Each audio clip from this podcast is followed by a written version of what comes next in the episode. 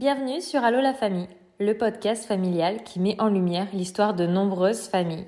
Toute famille a son histoire et chaque vendredi nous t'en présenterons une. Car la maternité, ce n'est pas toujours un long fleuve tranquille. Elle regorge de surprises et d'épreuves. Et c'est moi Laure, ton hôte, qui t'accueille. Bienvenue à toi pour un nouvel épisode. Et notre rituel de chaque vendredi continue. Et aujourd'hui, c'est Sonia qui va être parmi nous pour euh, bien partager euh, son histoire. Bienvenue à toi, Sonia, et merci à tous d'être au rendez-vous comme chaque semaine. Bonjour, moi c'est Sonia, j'ai 34 ans. Je suis la maman d'un petit Sandro qui vient d'avoir 4 ans à la fin du mois de juin. Je suis mariée depuis 7 ans et je souffre d'une maladie qui s'appelle la maladie de Little.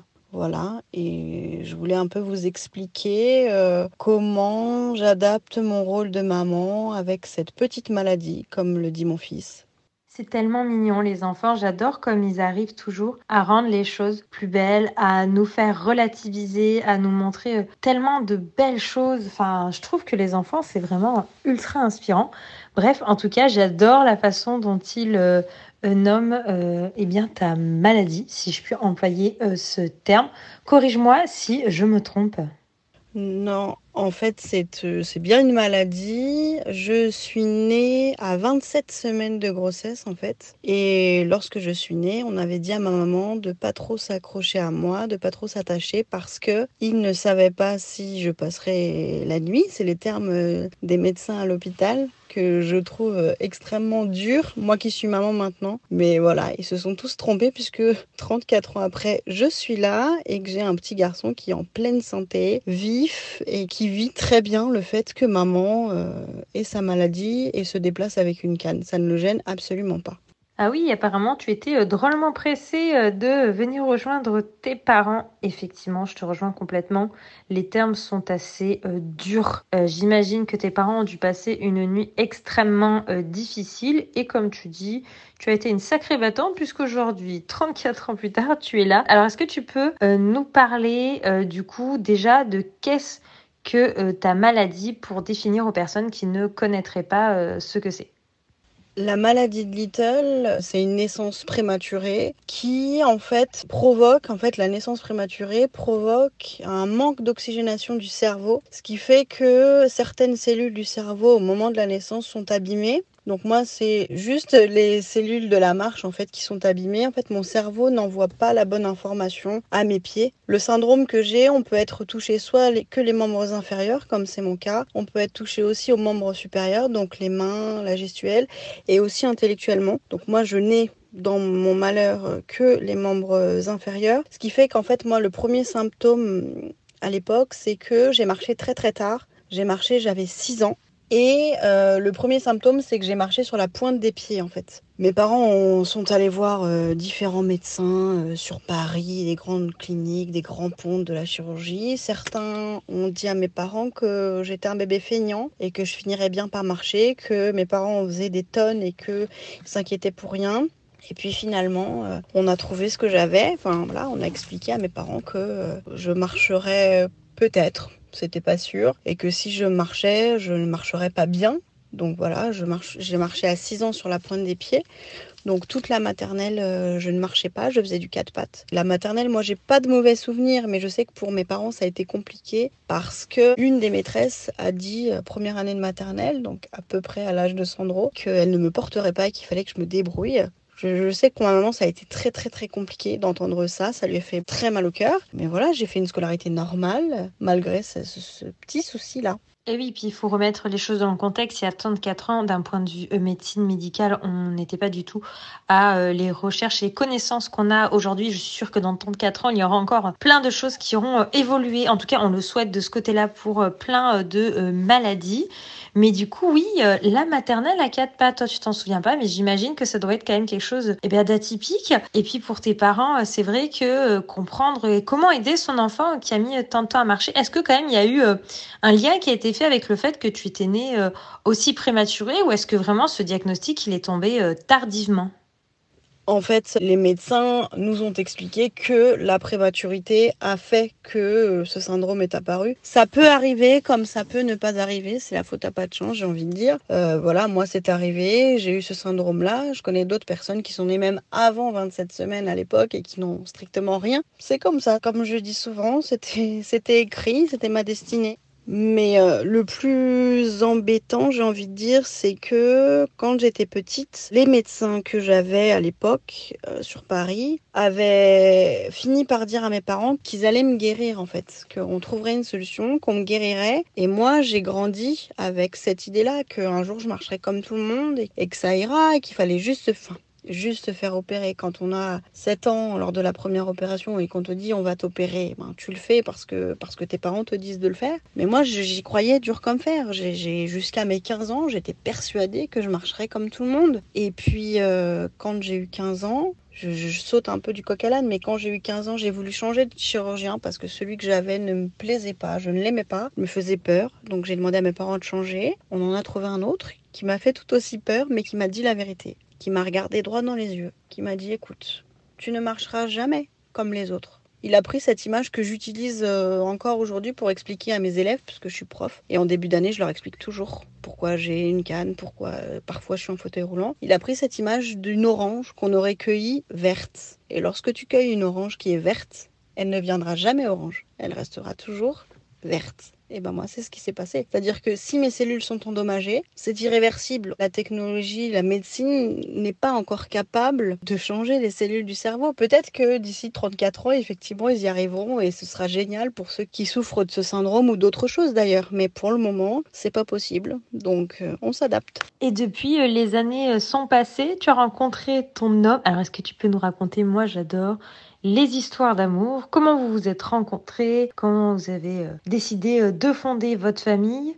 On va déjà commencer par cette étape. J'allais dire, on s'est rencontrés un peu comme beaucoup de couples aujourd'hui, grâce à Internet en fait. J'ai pris un peu le pari avec une copine qui m'a dit inscris-toi sur un site de rencontre. Euh, je ai dit écoute, j'ai rien à perdre à part. Je, je, pensais vraiment beaucoup rigoler en fait tomber sur des mecs un peu, voilà. Je pensais vraiment que j'allais passer du bon temps, rigoler des bêtises que les garçons allaient me sortir. Et puis, il s'avère que le premier jeune homme à qui j'ai parlé, et le seul à qui j'ai parlé sur ce site de rencontre, c'est mon mari. On a communiqué beaucoup par SMS et il s'avère qu'on est de la même origine tous les deux, on est portugais tous les deux. Le problème, c'est que lui ne parlait pas français et que moi j'avais beaucoup de mal avec le portugais. Donc c'était un peu compliqué de communiquer, mais finalement on y est arrivé, on s'est rencontrés une première fois. Et puis je sais pas comment t'expliquer, mais j'ai ressenti un truc et j'étais persuadée que c'était lui. Lui euh, m'a avoué après qu'il avait la même sensation. Lui, clairement, ma maladie, euh, il en a rien à faire. Mais alors, ça lui passe à 10 000 au-dessus, vraiment. Il m'a toujours dit, parce qu'on en parle souvent, je lui demande souvent euh, ce qu'il en pense, comment il vit le truc, parce que c'est important qu'on discute. Et lui m'a dit, mais moi, je t'ai rencontré comme ça, donc ça m'est égal. Et j'ajouterais même que parfois, il oublie que j'ai cette maladie, que je me déplace avec une canne, que j'ai une fatigue plus importante que lui ou qu'une autre maman, j'ai envie de dire. il oublie en fait. Et il me laisse gérer beaucoup, beaucoup, beaucoup de choses. Et parfois, je suis obligée de lui dire Eh oh, tu oublies qu'il faut que tu m'aides là à ce moment-là en fait. Je suis tellement indépendante, je fais tellement de choses qu'il s'en rend même plus compte. En fait, je pense que ça, c'est valable pour euh, n'importe quel couple. L'importance, bah déjà, de trouver le, bon équilibre, de communiquer, mais d'accepter euh, l'autre personne euh, comme elle est que ce soit d'un point de vue caractère, d'un point de vue physique, d'un point de vue différence. En fait, dans un couple, on aime l'autre comme il est et ça paraît une évidence. Il y a des les questions se ne posent même pas et je pense que c'est ça ce qui est le plus beau quand dans un couple, bah ça se passe bien, qu'on a trouvé la bonne personne, que l'équilibre est bon. Et en fait, c'est euh, bah, c'est ce qui vous arrive à vous en fait, comme à d'autres couples et moi je trouve que ça c'est euh, c'est merveilleux. Alors du coup, le temps passe. Aujourd'hui, on sait que tu es maman euh, d'un petit qui a quelques années. Mais j'aimerais qu'on revienne un petit peu en arrière justement euh, quand euh, vous avez décidé ou quand peut-être c'était une grossesse surprise. Bref, durant ta grossesse, est-ce que tu t'es pas questionné par rapport à ta maladie à partir du moment où toi tu serais responsable d'un petit être humain, de ton petit loulou, et euh, bah, de te dire, est-ce que tu t'es pas posé des questions en te disant, je ne sais pas, est-ce que ça va pas me poser du souci, est-ce que j'ai peur des fois peut-être de ne pas y arriver, ou au contraire, ça ne t'a même pas du tout traversé l'esprit?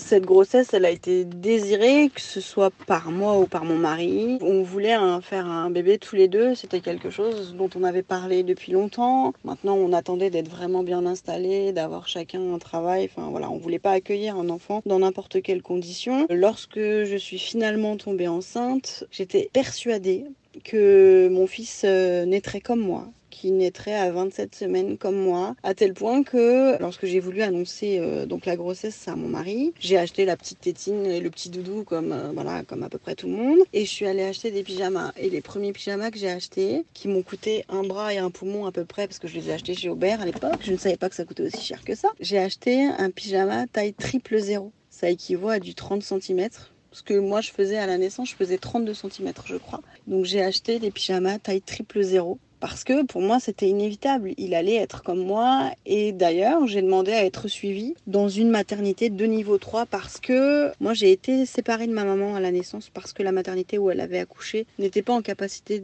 de s'occuper de moi, en fait. Et on était euh, séparés de beaucoup de kilomètres toutes les deux et je ne voulais pas faire vivre ça à mon enfant. Donc j'ai demandé à être suivie dans cette fameuse maternité proche de Paris, de niveau 3, qui avait donc cette unité kangourou. Enfin voilà, c'était quelque chose que je voulais et que j'ai obtenu du fait de ma pathologie. Mais euh, si je me suis questionnée là-dessus, pour moi c'était euh, évident qu'il naîtrait comme moi et j'ai eu beaucoup beaucoup de stress toute la grossesse, j'ai fait vivre un enfer à mon mari parce que tout me stressait, parce que j'avais peur de tout, parce que j'étais persuadée que voilà, il serait comme moi et que ce serait de ma faute. Et puis, et puis finalement, ben, j'ai eu tort. J'ai eu tort parce que la seule différence, euh, et encore qu'il n'en est pas une, parce qu'aujourd'hui, que tu aies un handicap ou pas, ça peut t'arriver, c'est que j'ai eu une césarienne programmée, ce qui arrive à beaucoup de femmes. J'ai moi-même choisi la date de naissance de mon fils. Je trouve que c'est hyper symbolique. Il était prévu, ma DPA était prévue pour le 14 juillet. Ma gynécologue avait beaucoup rigolé, m'avait dit bah vous voyez, ce sera un feu d'artifice. L'arrivée de votre enfant, sera un vrai feu d'artifice dans votre vie. Et c'est vrai, c'est ce qui s'est passé. Donc euh, c'était une césarienne programmée que j'ai très très bien vécue, vraiment, parce que pour moi, je ne pouvais pas accoucher autrement que ça. Donc je m'étais mentalisée, ça n'a vraiment pas été un souci pour moi. Je savais, on m'avait tout expliqué, comment ça allait se passer. Je savais que mon mari pouvait être là, ce qui m'a aussi beaucoup rassurée, j'avoue, parce que dans certaines maternités, le papa ne peut pas être là. Mais euh, moi, il était là. Je, savais que j'allais juste voir mon fils quelques minutes et qu'ensuite... Euh, il le prendrait. Enfin, il m'avait vraiment tout expliqué. Et du moment où il est né, j'étais hyper confiante. Vraiment, j'étais euh, fière de moi. Je, me souviens avoir dit euh, j'ai réussi, j'ai fait un bébé en bonne santé qui n'est pas comme sa mère. Et ça, pour moi, j'avais vaincu un truc comme si j'avais vraiment si je m'étais battue contre un dragon et que vraiment c'était pour moi c'était une sacrée étape quoi. J'ai voilà, j'ai fabriqué un petit être en super bonne santé qui est qui a un poids voilà 3 kg 4, c'était un poids normal, une taille normale, 49 cm. Enfin, il n'était pas comme sa mère et pour moi c'était extraordinaire. Et oui, tu voulais euh, protéger, euh, couver euh, ce bébé par crainte eh bien qu'il connaisse les mêmes difficultés que tu as pu connaître bébé dans ta relation avec ta maman, dans le sens où bah, vous étiez séparés, etc. Donc tu as voulu prendre les devants sur tout ça, et je pense que c'est quelque chose qu'on peut que comprendre et que entendre par rapport à, ton vécu. Et au final, eh bien, la nature t'a prouvé et ton fils t'a prouvé qu'il pouvait arriver proche du terme et en pleine forte et un beau bébé euh, bien en chair, j'imagine. Ce jour-là, je me souviens avoir demandé à ma maman de m'accompagner. Mon mari devait être là. Hein. Il m'avait dit je, viendrai avec toi. Et j'avais tellement peur qu'il se dégonfle que j'avais demandé à ma mère viens avec nous parce que si jamais à la dernière minute il veut pas rentrer dans la salle, je voulais pas me retrouver toute seule. Donc j'avais ma maman qui était là, pas dans la salle, mais elle, nous a accompagnés jusqu'à l'hôpital et tout ça. Et quand, quand Sandro est né, ça a été euh, une révélation. C'est une bouffée d'amour que tu on nous le dit, hein, et on le dit aux futures mamans, tu verras, quand il sera là, euh, ce sera l'essentiel de ta vie, tu respireras pour lui, tu vivras pour lui, et c'est vraiment ça. Vous avez ce petit bébé qui arrive, et là, vous dites, euh, ok, ça commence maintenant ta vie, elle commence maintenant. Et en fait, quand euh, je suis remontée dans ma chambre après, quand mon mari est parti le soir et tout ça, je m'en souviendrai toute ma vie. J'ai pris mon bébé, je l'ai mis en face de moi et je lui ai parlé. Et je lui ai dit, écoute Loulou, maman, elle va t'expliquer. Maman, elle a une maladie qui fait que elle marche avec une canne, elle est un petit peu fatiguée des fois, mais c'est pas grave. C'est pas grave parce que maman, elle sera toujours là pour toi. Maman, elle se dépassera toujours pour toi et on fera plein de choses. Tu verras qu'on fera plein de choses. Le truc qui m'a toujours fait de la peine. C'est le seul truc que je regrette. Ça et le fait de ne pas avoir pu me marier en talons, c'est le seul truc que je regrette, c'est de ne jamais avoir pu prendre mon fils dans les bras tout en marchant. C'est quelque chose que j'ai jamais fait parce que je me déplace avec une canne, donc j'ai pas d'équilibre. C'est le seul truc que je regrette. Après, tout le reste, on s'est adapté. Tout le reste, on a fait autrement je ne pouvais pas porter mon fils en marchant, et ben c'est pas grave, je l'ai toujours porté assis. Et c'est un enfant du haut de ses 4 ans qui n'a jamais demandé les bras. Parce qu'il sait que maman ne peut pas le faire, donc il ne demande pas aux autres. Je lui ai expliqué, voilà, il avait quelques heures, je lui ai expliqué. Et aujourd'hui, si tu pouvais interroger mon fils, il te dirait, maman elle a une maladie, mais c'est pas grave. Et ça, c'est une phrase qu'il répète très souvent.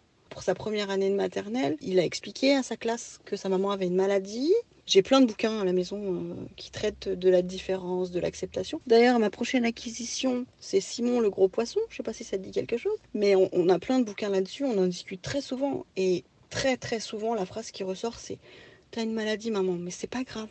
C'est pas grave parce que tu m'aimes et tu seras toujours là pour moi."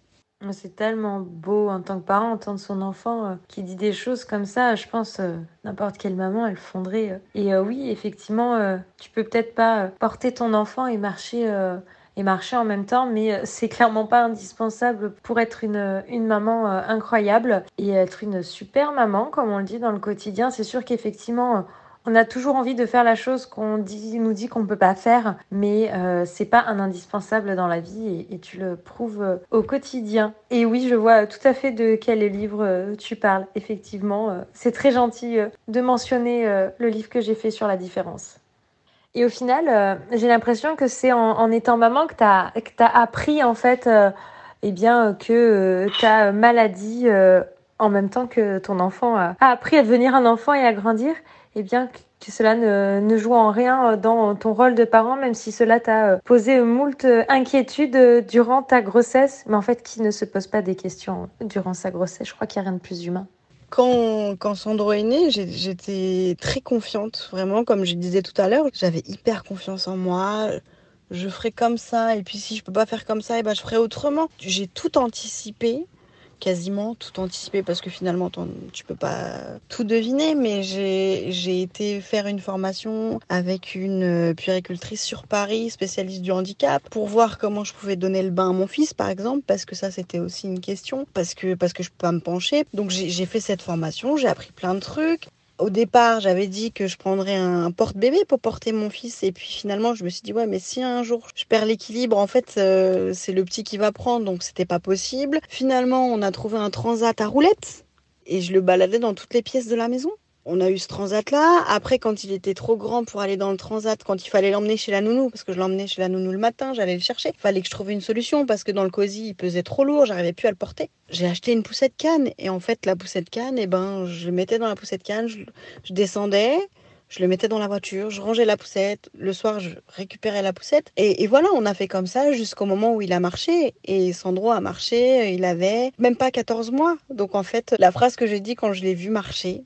j'ai dit, eh ben tu vois, Loulou, t'as battu maman. Maman, elle a marché quand elle avait 6 ans, et ben toi à 14 mois. Bon, ça a été le début des, des galères après, une fois qu'il a su marcher, parce que voilà, mais, mais euh, comme tout enfant finalement. Mais ouais, j'étais hyper confiante. J'avais dit, on fera comme ça, et puis c'est tout. Et puis de toute façon, je me suis dit, un enfant qui grandit dans une famille différente a un autre regard et le vivra bien si toi-même tu le vis bien, il le vivra bien. Maintenant, euh, l'entrée à l'école, ça a posé d'autres soucis. Et depuis qu'il est à l'école, j'ai de moins en moins confiance en moi parce que c'est un autre jugement. On me juge en tant que maman et on le juge lui en tant qu'élève. Et là, j'ai plus de mal. Là, en ce moment, j'ai plus de mal avec ça. Alors que j'étais tout à fait confiante au départ. Là, euh, c'est stupide quand on y réfléchit, mais faut toujours qu'il soit bien habillé. Il faut toujours qu'il euh, soit très poli, très euh, voilà. Et j'ai tendance à parfois lui mettre un peu de pression parce que je voudrais qu'il soit parfait, ce qui n'est pas possible chez un enfant clairement pas. Et d'autant plus chez Sandro qui il a vraiment besoin de bouger. Il est très dynamique, mais euh, je doute un peu par, par moment. Après, je me dis non, mais attends. Euh,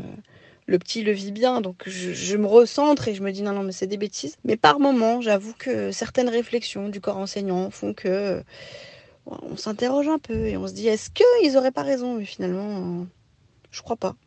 En fait, c'est surtout une, grande question euh, d'adapter euh, son quotidien pour pouvoir tout simplement euh, faire sa vie, ben, faire sa routine, tout simplement, tout, tout comme tu nous l'as si bien expliqué. C'est vrai qu'on on est dans une société qui fonctionne d'une telle manière, qui est adaptée aux gens d'une telle manière. Mais lorsque l'on n'est pas exactement comme la généralité attendue par la société, bah, ça demande plein d'adaptations et on les trouve et on s'en sort. Et t'en es le parfait exemple.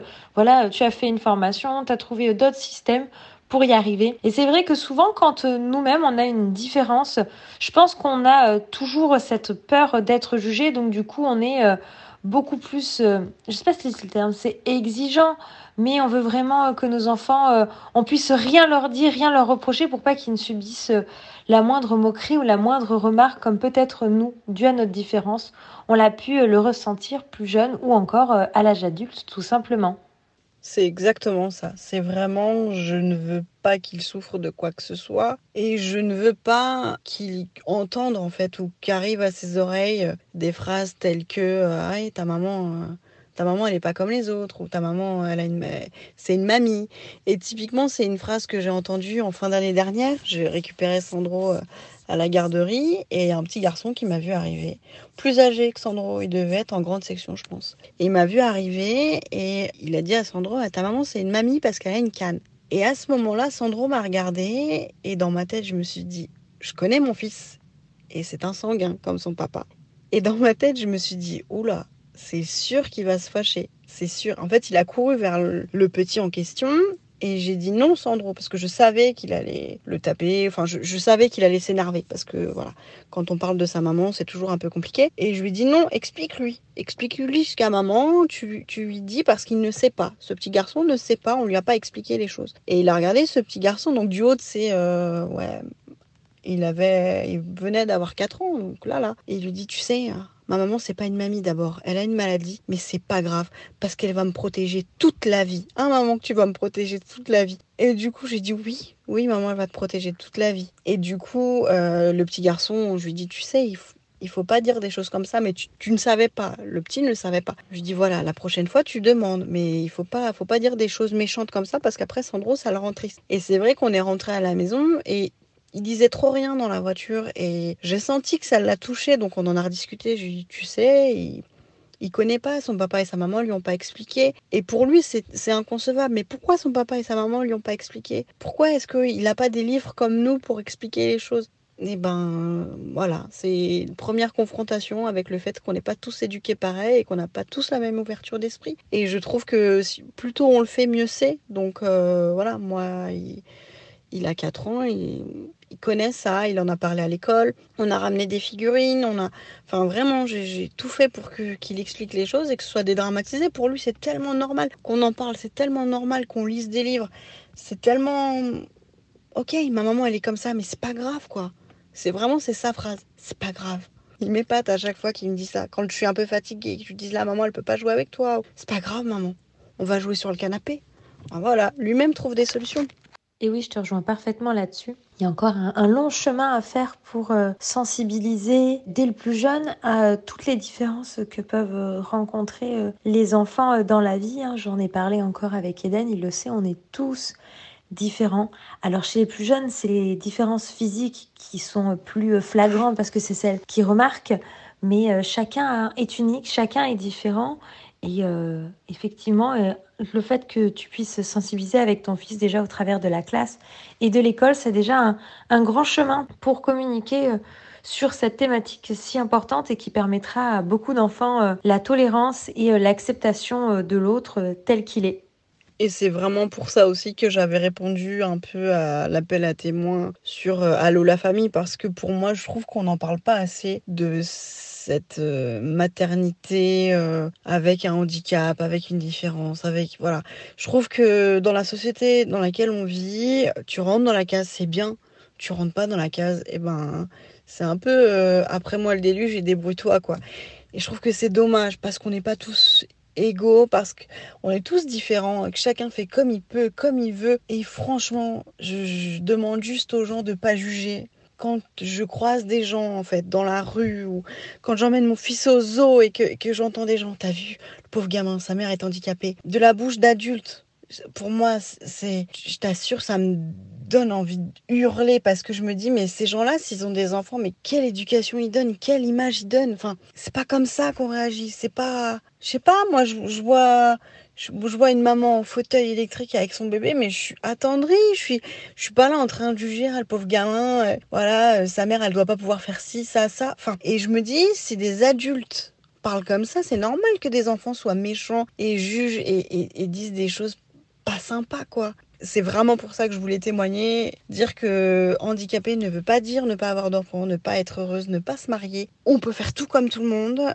Tout est une question d'adaptation, d'adaptabilité, d'acceptation de soi, parce qu'il faut accepter qu'on puisse pas faire certaines choses. Voilà, typiquement, du vélo, j'en ferai jamais avec mon gamin. Je ne peux pas. C'est, je n'ai pas d'équilibre. Mais c'est pas grave je ne peux pas jouer au foot euh, avec mon fils comme toi tu peux le faire avec Eden ou avec Lily Rose ou avec Abigail. Bah, c'est pas grave. Nous on joue un autre jeu qui est hyper cool, qui est le foot canne. C'est-à-dire que maman, elle tape pas avec son pied, elle tape avec sa canne. Et la canne, elle est super forte parce qu'elle peut envoyer la balle très très loin. Donc voilà, tout ça on s'adapte. Mais il faut vraiment que les adultes ouvrent les yeux aussi et se rendent compte que de l'exemple qu'on donne aux enfants. Vraiment. Et je te remercie de m'avoir donné la parole pour ça parce que je trouve ça important vraiment, dans la société d'aujourd'hui, de parler de ça. Il y a plein d'autres thèmes hein, qui, il faut parler, mais voilà, cette maternité euh, avec un handicap, c'est un truc qui n'est pas encore hyper répandu et je trouve que c'est bien dommage. Donc c'est vraiment chouette d'avoir pu faire ça. Mais écoute, c'est avec plaisir et merci à toi de pouvoir euh, témoigner euh, sur cette thématique, sur euh, bah, votre histoire, votre famille et de montrer, comme tu le dis si bien, que la maternité, ça se vit de différentes façons, mais qu'il n'y en a pas une qui vaut mieux que l'autre et que ça ne mérite pas de porter le moindre jugement, mais plutôt juste de connaître, d'apprendre et d'échanger. En tout cas, merci beaucoup à toi de nous avoir ouvert la porte et qui sait, comme j'aime si bien le dire, peut-être à bientôt dans un prochain épisode.